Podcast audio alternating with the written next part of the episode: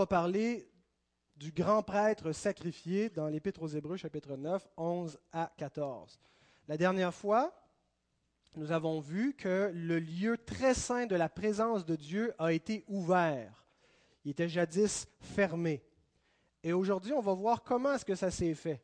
Parce que pour que le, lieu très saint passe de fermé à ouvert, eh bien, ça s'est fait par le service d'un grand prêtre. C'était toujours comme ça que ça se faisait sous l'Ancienne Alliance.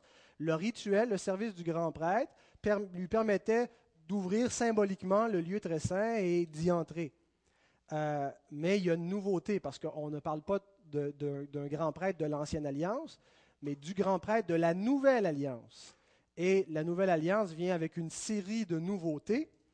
Et une de ces nouveautés, c'est que le prêtre de cette alliance n'a pas offert des animaux, mais s'est sacrifié lui-même. Et c'est quelque chose de complètement inusité. Euh, on n'avait jamais vu dans l'Écriture ou entendu parler dans quelques religions d'un souverain sacrificateur qui s'offre lui-même, qui offre sa vie comme un holocauste, comme un sacrifice pour expier le péché.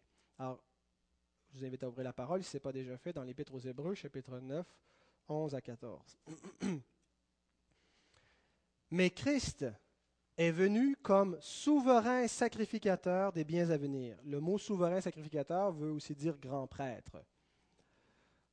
Il a traversé le tabernacle plus grand et plus parfait qui n'est pas construit de main d'homme, c'est-à-dire qui n'est pas de cette création. Et il est entré une fois pour toutes dans le lieu très saint, non avec le sang des boucs et des veaux, mais avec son propre sang, ayant obtenu une rédemption éternelle. Car si le sang des taureaux et des boucs et la cendre d'une vache répandue sur ceux qui sont souillés sanctifie et procure la, pureté de la chair, combien plus le sang de Christ, qui, par un esprit éternel, s'est offert lui-même sans tache à Dieu, purifiera-t-il votre conscience des œuvres mortes afin que vous serviez le Dieu vivant? C'est un texte magnifique dans lequel l'auteur nous présente essentiellement deux choses. Le sacrifice ou l'œuvre de Christ comme grand prêtre et les effets de son œuvre, les résultats. Et je voulais euh, voir tout ça, euh, voir toute cette péricope en un seul message, mais on m'a conseillé mercredi dernier d'en faire deux messages. Et c'est ce que j'ai fait. Puis finalement, quand j'avais fini de préparer mon premier message, ben, euh, je n'avais assez pour un seul message. ne pensez pas que ça va durer une demi-heure, ça va durer une heure, comme chaque dimanche. Euh, donc, on va se concentrer seulement ce matin sur le, sacrifice ou l'œuvre de Jésus comme euh, grand prêtre. Prions. Seigneur notre Dieu, notre Père, c'est par Jésus, par son sang, que nous nous approchons de toi, reconnaissant que son œuvre est absolument essentielle pour que des pécheurs puissent être entendus de toi, être secourus par toi, être graciés de leurs péchés, être soutenus dans tous leurs besoins, Seigneur. Ah, ce n'est pas rien d'autre, c'est par son sang, c'est lui, c'est sa vie, c'est son offrande que nous plaidons, que nous réclamons pour nous, notre Dieu. Et alors que nous sommes dans ta présence, dans ce lieu très saint, te prions de rendre nos cœurs et notre esprit sensibles, Seigneur, à ta présence, à ta voix, Puissions-nous t'entendre, puissions-nous te contempler, comprendre plus ton évangile et être édifiés. Je te prie de bénir les enfants qui sont parmi nous, Seigneur. Ce sont des choses parfois difficiles, même pour nous les adultes, à saisir. Donne-leur, Seigneur, une grâce particulière pour comprendre ces vérités qui sont si essentielles pour leur âme, Seigneur. Et puissions-nous tous être bénis, que ton, nom soit glorifié au milieu de nous, que ton royaume avance, Seigneur, dans cette Église et par cette Église. Amen.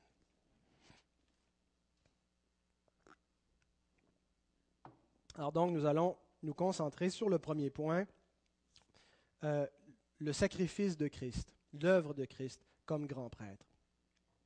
On peut aborder la mort de Jésus sous plusieurs angles.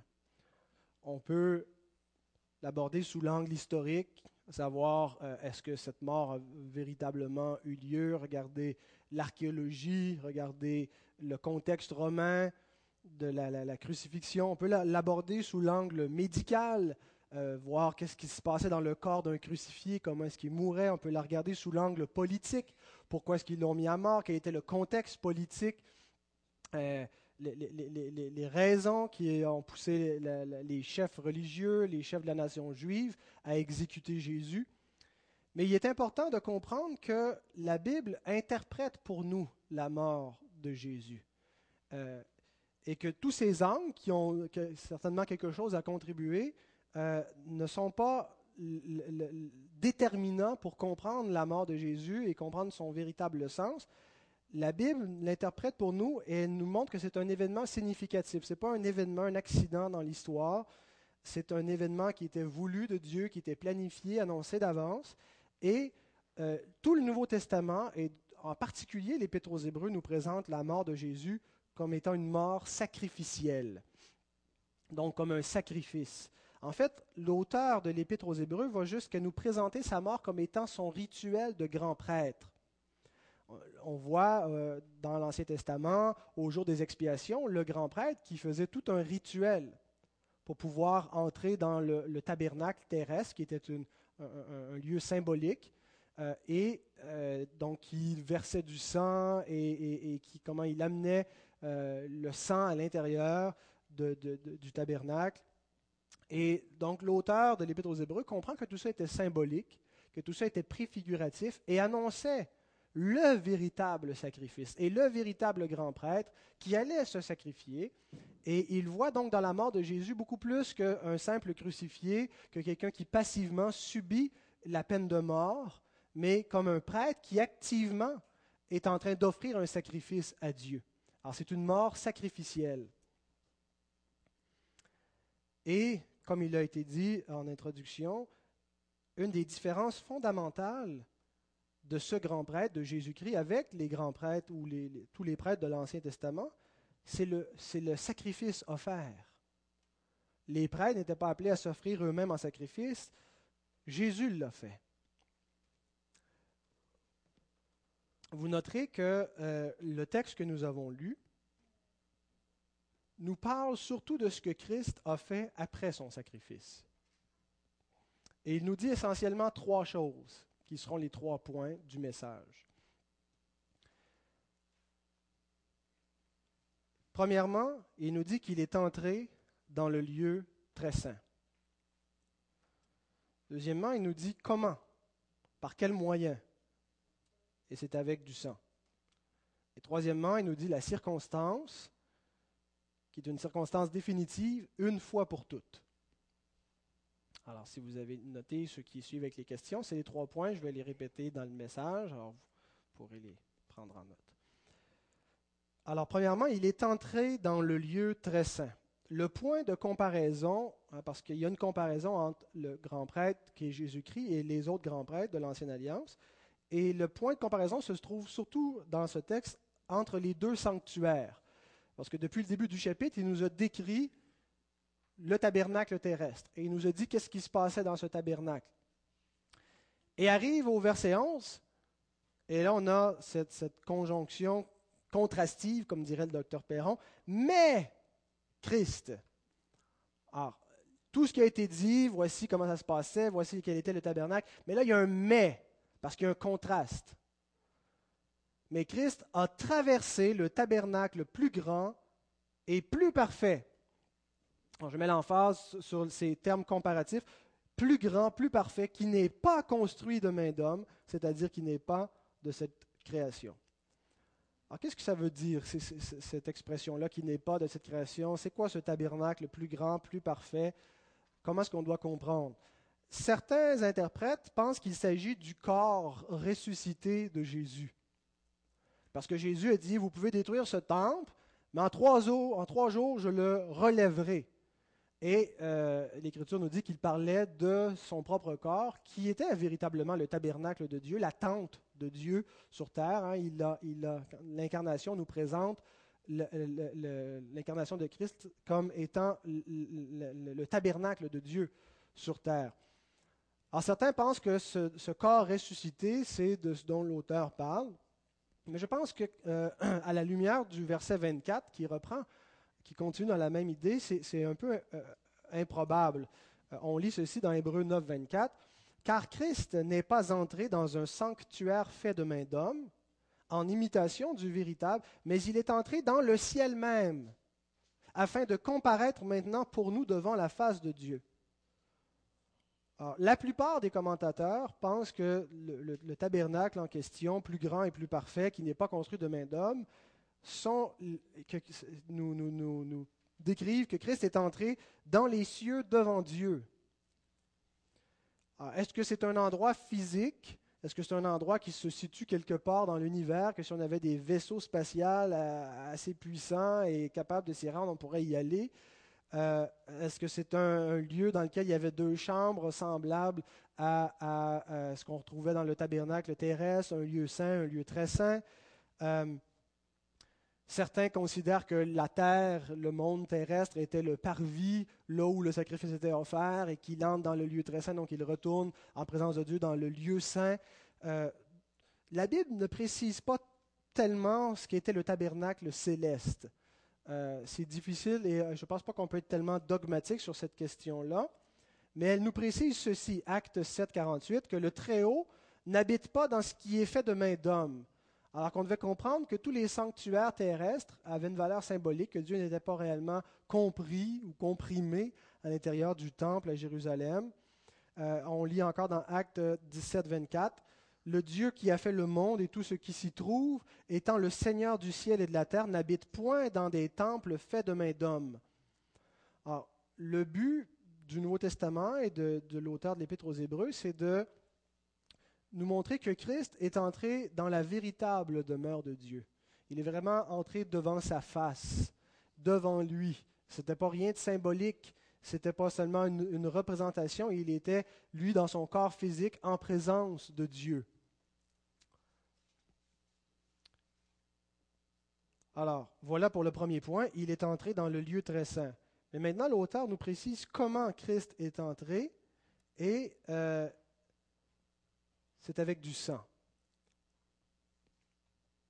Selon euh, ce, que, ce, que, nous lisons dans Louis II. Hébreu 9, 12. On peut mettre le prochain. Il est entré une fois pour toutes dans le lieu très saint, non avec le sang des boucs et des veaux, mais avec son propre sang. Christ a-t-il apporté son sang avec lui dans le ciel? Quelqu'un a dit que les théologiens, être théologien, c'est l'art de répondre à des questions que personne ne se pose. Suis-je le seul à me poser cette question? Est-ce que Christ est entré avec son propre sang, qu'il a apporté son propre sang dans ses mains, dans une fiole, je ne sais pas, dans une outre, avec lui devant Dieu? Quel aurait été le but de faire cela?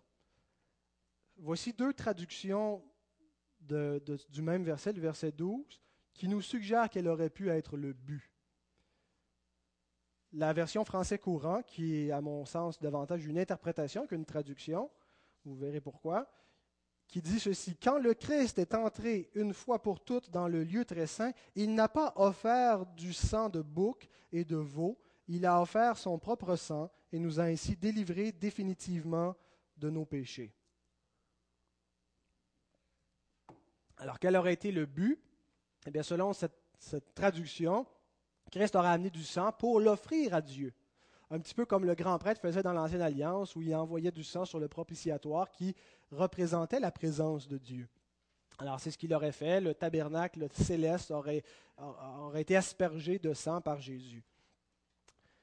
Il n'y a pas juste la français courant, il y a une autre version, la version euh, Sommer, qui va un petit peu dans le même sens, qui dit ceci.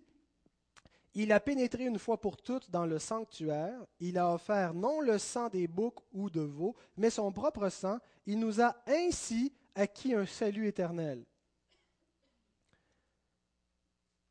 Ces versions interprètent le texte original en essayant de l'harmoniser le plus possible, non pas avec le texte grec qu'on a dans Hébreu 9.12, mais avec le rituel du grand prêtre de l'Ancienne Alliance.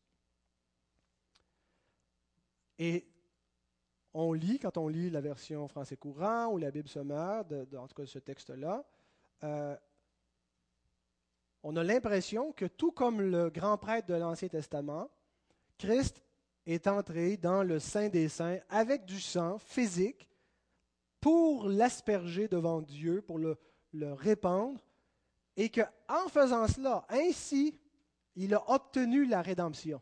Il a, expié les péchés.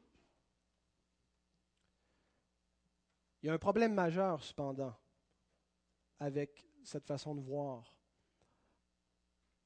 En fait, il y a trois problèmes. Premièrement, le texte original ne dit pas que Christ est entré en emportant du sang. On lit ça dans beaucoup de versions françaises, qu'il il est entré avec du sang, ou même qu'il a apporté son sang, mais le texte original ne dit pas cela. Deuxièmement, on ne retrouve pas du tout le verbe offrir dans le verset 12. Le texte original grec n'a pas le verbe offrir. Pourtant, on l'a vu qui était dans le français courant, qui était dans la Bible sommaire. Et le texte ne nous dit pas que suite au sacrifice que Christ aurait offert son sang, que suite à cela ou à cause de ce rituel, nous aurions été délivrés de nos péchés. Parce que c'est ce que veut dire une rédemption, c'est une délivrance. Trois erreurs majeures. Ces traductions donnent l'impression que le sacrifice de rédemption n'a pas été achevé à la croix. Je ne sais pas pour vous, mais quand je lis ça, ça me donne l'impression que à la croix, ce n'était pas tout à fait terminé, qu'il manquait encore une étape l'étape que le grand prêtre entre dans le sein des saints et asperge son sang pour obtenir la rédemption. Et certains disent c'est pour ça qu'il a dit à Marie-Madeleine, ne me retiens pas, je ne suis pas encore monté vers mon Père, je n'ai pas fini mon rituel. L'enjeu central, c'est de savoir si la croix a achevé et a obtenu la rédemption ou est-ce que le sacrifice de Christ s'est poursuivi au-delà du calvaire à Golgotha.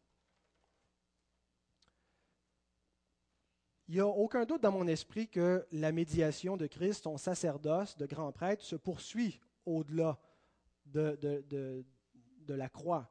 On le voit partout dans l'Épître aux Hébreux, et je l'ai dit souvent que, euh, que son rôle de médiateur, ce n'était pas seulement un acte passé, mais c'est un acte continuellement présent, qui l'intercède pour nous, il est, vivant, il peut secourir ceux qui s'approchent de lui. Euh, parce qu'il demeure vivant pour les secourir et pour sauver, pour faire continuer une œuvre. Mais est-ce que l'œuvre de rédemption, de rachat des péchés se poursuit au-delà de la croix?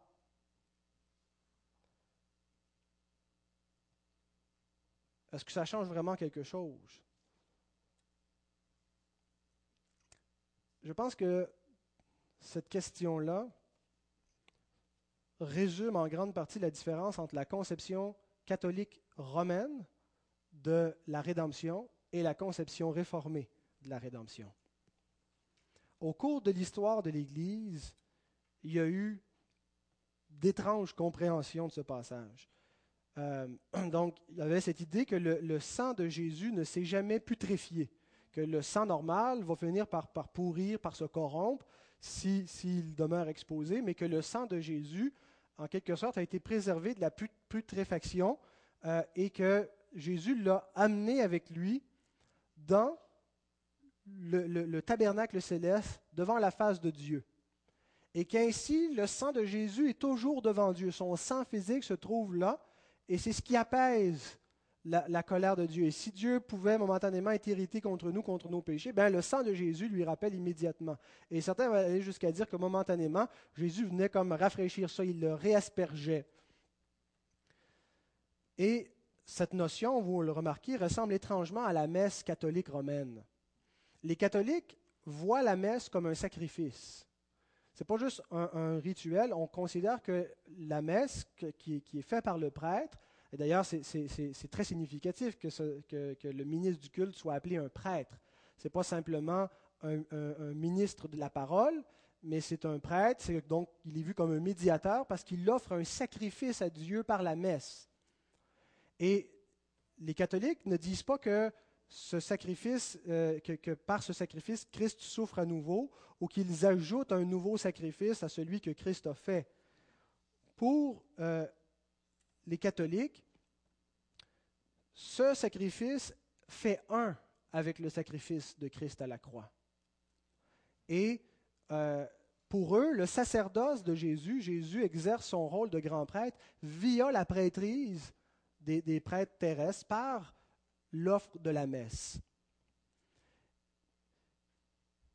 Et donc, ce n'est pas un sacrifice indépendant qui serait offert dans la messe, mais c'est le même sacrifice de Christ qui est comme renouvelé sans que Christ souffre à nouveau, sans qu'il soit maudit à nouveau, mais son sacrifice qui est renouvelé devant Dieu et qui continue de purifier les pécheurs et d'infuser la grâce pour les transformer progressivement jusqu'à une pleine rédemption. Donc la rédemption ne s'est pas achevée définitivement une fois pour toutes à la croix du calvaire. ça a été un seul sacrifice qui est, qui est suffisant pour toute l'œuvre de rédemption, mais une œuvre de rédemption qui se poursuit par le Christ avec ses agents, ses intermédiaires terrestres, les prêtres, qui offrent le sacrifice de la messe, qui est une espèce de renouvellement du sacrifice de Christ. Alors donc l'enjeu, c'est de savoir si la rédemption a été achevée au calvaire ou si elle se poursuit dans le tabernacle.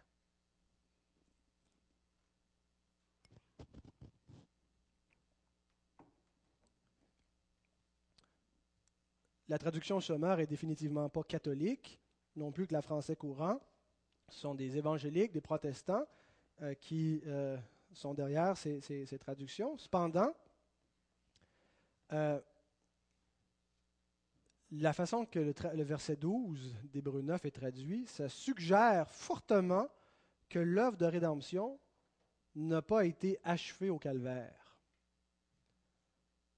qu'il y a certains éléments qui sont poursuivis peut-être une seule fois ou peut-être perpétuellement dans le sein des saints. Mais après avoir fait l'exégèse de ce verset, j'affirme humblement mais fermement que ces deux traductions sont grammaticalement erronées et théologiquement insupportables. Et avant de vous dire pourquoi, j'aimerais vous citer euh, John Owen. John Owen, c'est qui ça? C'est un, théologien anglais, selon certains, et je suis de cet avis, euh, probablement le, plus grand euh, théologien que la Grande-Bretagne ait, porté. donc, il a existé au XVIIe siècle. Et il a écrit, il a fait un commentaire sur l'Épître aux Hébreux. Et son commentaire, on le retrouve en huit volumes. Donc, euh, disons qu'il l'a étudié pendant des années, ça a été très, très approfondi. Chaque détail, chaque iota, toutes les considérations qu'il pouvait trouver. Et il écrit ceci. L'idée que Christ aurait apporté avec lui dans le lieu saint, pardon, dans les cieux, une partie de son sang physique qui a été versé pour nous sur terre est une vaine spéculation contraire à l'analogie de la foi et destructrice de la véritable nature de l'oblation de Christ. Cette idée est étrangère à la dignité de sa promesse, de, pardon, de sa personne. Voyons. Certains ont imaginé cette idée seulement afin de maintenir une analogie avec le grand prêtre lévite, alors que telle n'était pas l'intention de l'auteur. Le but de l'apôtre consiste à décrire en vertu de quoi Christ est entré comme prêtre dans le lieu très saint. Ce fut en vertu de son propre sang, lorsqu'il fut versé, lorsqu'il s'offrit lui-même à Dieu. Ceci constitua le fondement et le droit d'administration de l'office sacerdotal que Christ exerce dans les cieux. C'est aussi par ceci que tous les biens nous, nous furent procurés, lesquels nous sont efficacement communiqués par son administration. Bien aimé, je sais que vous n'aimez pas faire de l'exégèse, mais ce matin, c'est nécessaire d'en faire ensemble. C'est quoi de l'exégèse? C'est quand on s'arrête sur tous les mots, sur la grammaire du texte, sur le sens original des mots grecs. Et il y a trois considérations exégétiques que nous devons prendre en compte euh, avec le verset 12 pour bien l'interpréter. D'abord, je vous suggère une meilleure traduction qui n'est pas encore parfaite, ou en tout cas pas à mon goût, qui est la traduction Tob du verset 12, qui dit ceci.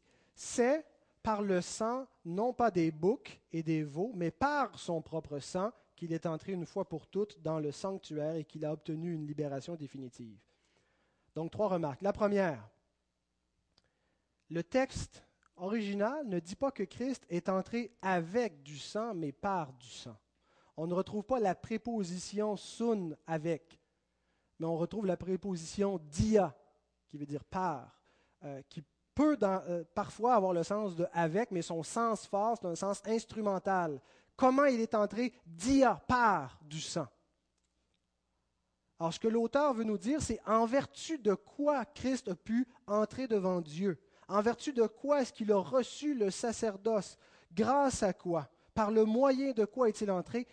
Non pas par le sang des boucs, des taureaux, mais par le moyen de son propre sang, qui lui a donné cette entrée et qui lui a donné ce, droit d'administrer le sacerdoce.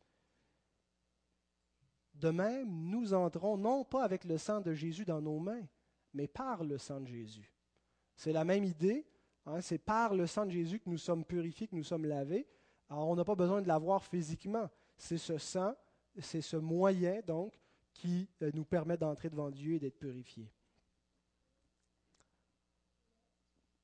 Alors donc, une traduction qui a le mot par est beaucoup plus fidèle au texte qu'une traduction qui a le mot avec. Mais le mot avec peut aussi avoir le sens instrumental de il est entré avec dans le sens de grâce au sang.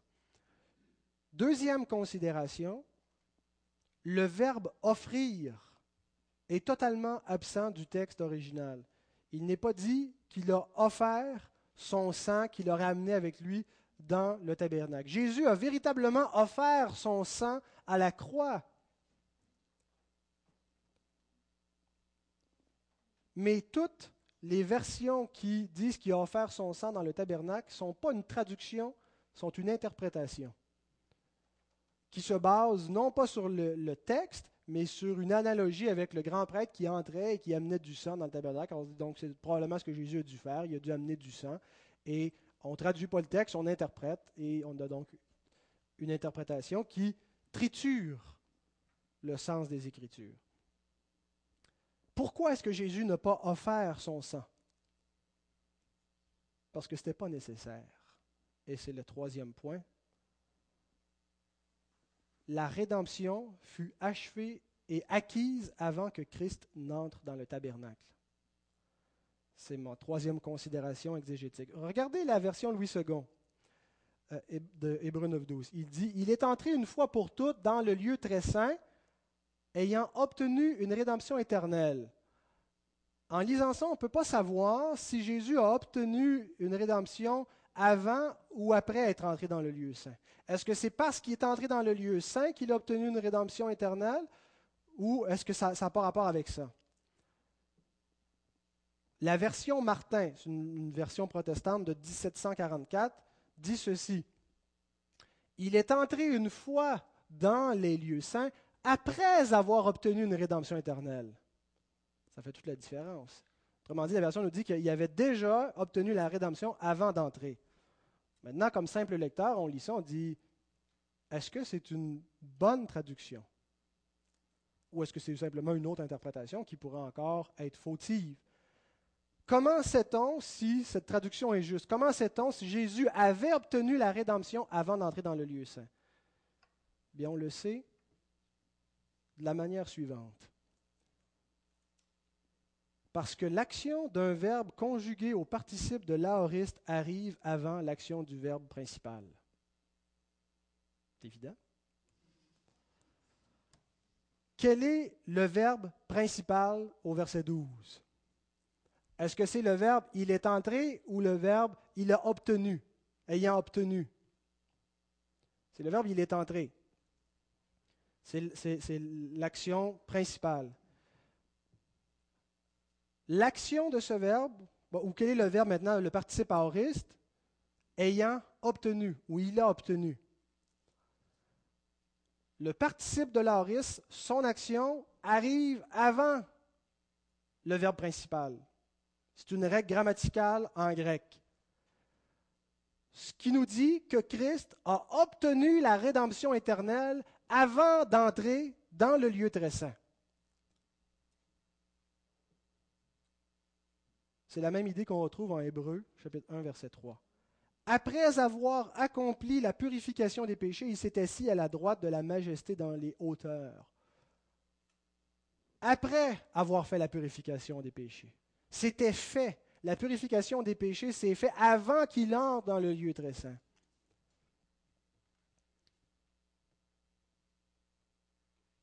Conséquence théologique, qu'est-ce que ça veut dire? Ça veut dire que la rédemption a été totalement achevée et obtenue au calvaire. Il n'y a absolument plus rien à ajouter à l'œuvre de rédemption, ni par Christ, ni par un ange, ni par un homme pour obtenir la rédemption. La messe, les prières, nos bonnes œuvres, quoi que ce soit, n'ajoutent pas à la rédemption qui est totalement acquise au calvaire, par Christ, par sa mort à la croix. Et c'est en vertu du sang qu'il a versé au calvaire qu'il est entré, par le moyen de ce sang. Et c'est en vertu de ce sang que nous entrons nous-mêmes et que nous sommes continuellement en communion avec Dieu et que nous jouissons de tous les bénéfices déjà acquis de la rédemption. Les bénéfices de la rédemption que nous avons maintenant, ce ne sont pas des bénéfices que nous devons acquérir ou acquérir, c'est ça? J'ai bien dit? Le gars, il s'est conjugué ses, participes de l'aoriste, mais euh, pas, pas, en français. Alors, les bénéfices de la rédemption dont on jouit continuellement ne sont pas des choses qu'on mérite. Ne sont pas des choses que, l'on produit ou qui s'ajoutent ou que Christ gagne pour nous. Ce sont des choses qui sont déjà toutes gagnées et qui nous sont continuellement communiquées par sa médiation. Sa médiation qui est présente. Christ fait une œuvre actuellement.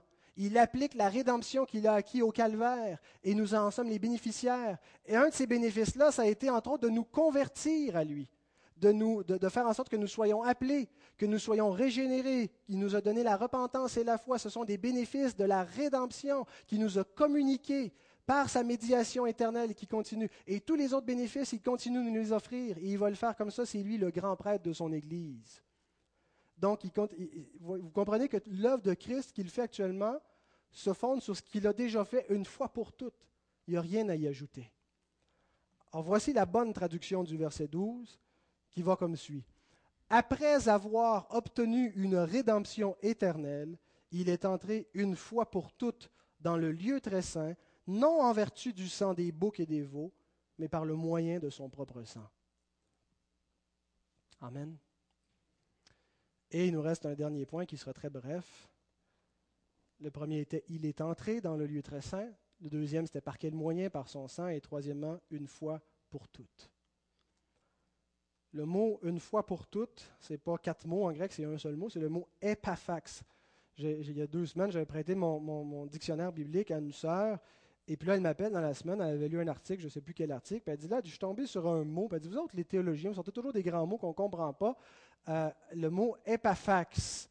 Elle dit là, j'ai cherché dans tous les dictionnaires, elle dit, je ne trouve pas ça nulle part, c'est quoi ça veut dire ce mot-là? Ben, J'ai dit, je vais regarder, je ne sais pas, je ne l'ai jamais entendu non plus. Et puis là, je faisais mon exégèse, puis je tombe sur le même mot.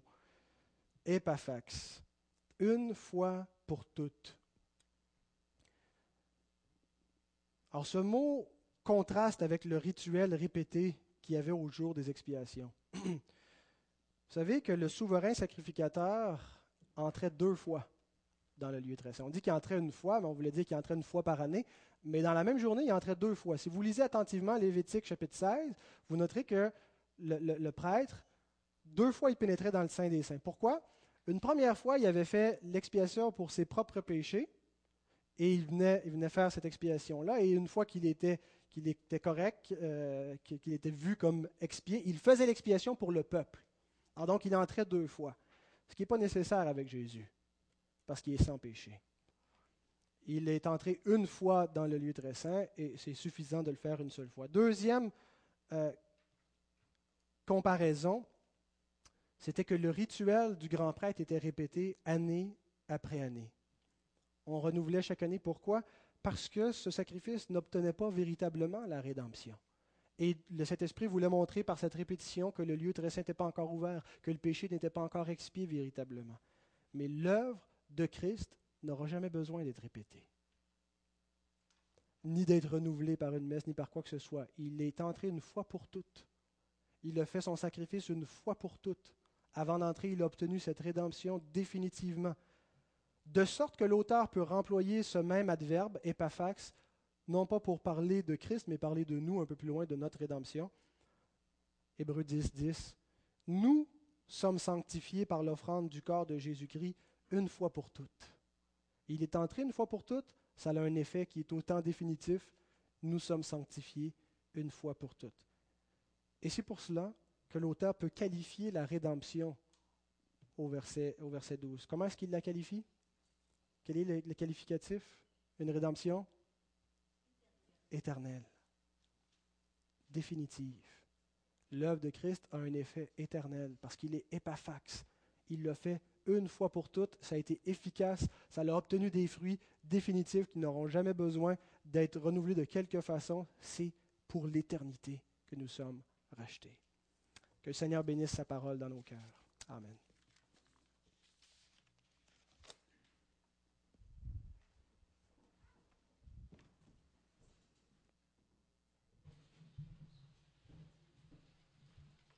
Merci Pascal pour cette, euh, bonne explication. Et j'inviterai la chorale pour le prochain.